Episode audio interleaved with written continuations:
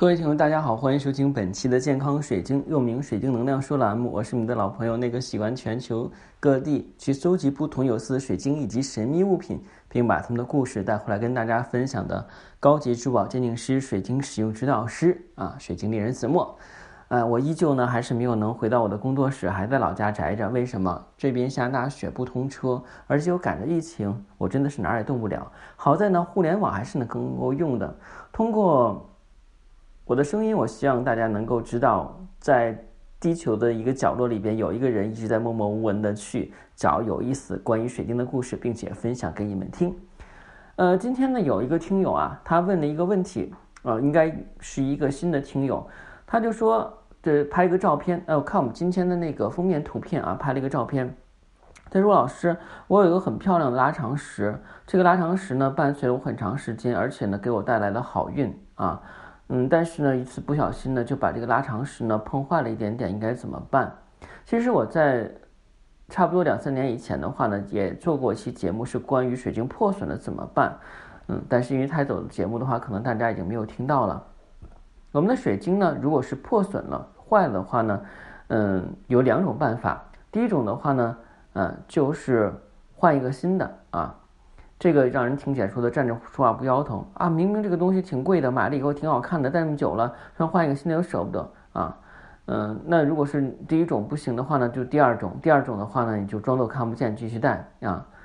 嗯，我来跟大家解释啊。我们的水晶呢，我们都知道啊，是来自大地之母的馈赠。它本身来讲的话呢，在地脉里边的话，是源源不断接受大地之母的这个能量。就像鱼儿一样，鱼儿在水中游来游去。你把鱼儿拿离开了水以后，或者说把鱼儿放到鱼缸里边，它没有在这个就是广阔的湖泊里边或大海里边去游泳，它可能就会有一点点抑郁的感觉。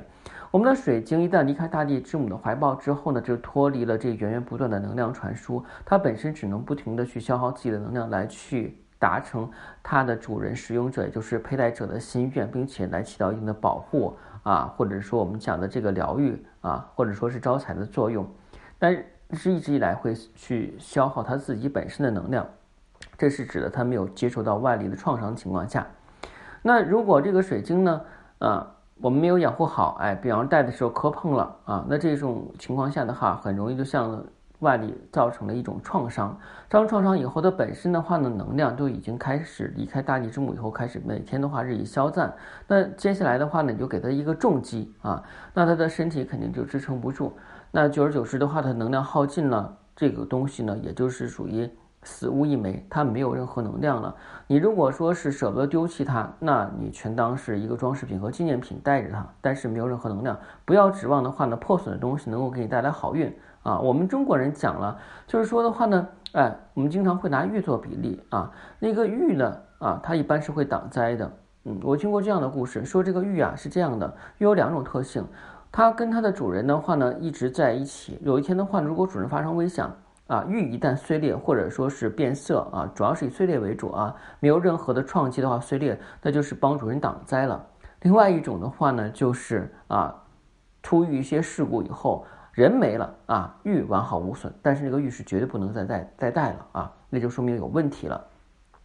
因为之前有人发现，就是在一些就是灾难之后的话呢，有些人啊活下来以后啊，他身上的这些装饰品和饰物的话呢，在没有任何磕碰情况下坏了啊啊，还有一种情况下，就是在这个嗯外遇到一些事情之后呢啊，这个人啊可能支离破碎，但是他身上带的东西啊，尤其是他的玉没有问题啊。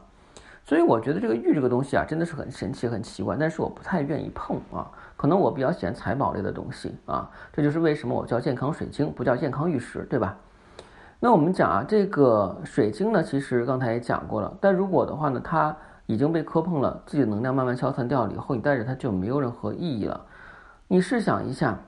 我们平时现在人都讲养生啊，养生怎么养啊？就说的啊，我每天要晨练跑步啊，另外还要补充水分，补充水怎么样？喝茶呀。现在人一说，哎，我喝茶啊，你有什么爱好？我爱喝茶。他懂不懂茶咱不知道啊，但是他会把喝茶标榜成他的爱好，因为觉得这个很时髦、很养生、很健康。那喝茶肯定有茶具啊，那就是茶杯了。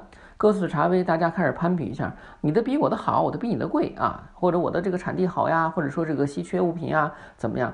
都是一个身份地位的象征啊，反而失去了他喝茶的本意。真正爱喝茶的人，可能拿一个泥破碗，然后的话去喝，能品出那个滋味儿。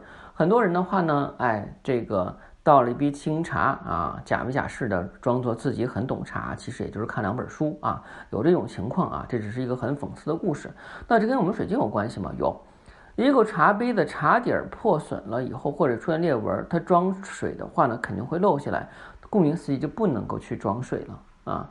就相当于一个比较显然显目的人为显目的茶杯，有一次的话呢，在把玩的过程中，茶杯的底儿给，哎，给碰着了，然后呢就只能漏水了。这样的话，他摆在家里边，说啊，到处炫耀我这茶杯很好呀，你看我舍不得用啊，他不会让别人知道这个茶杯的底儿漏了，不能再装水了啊。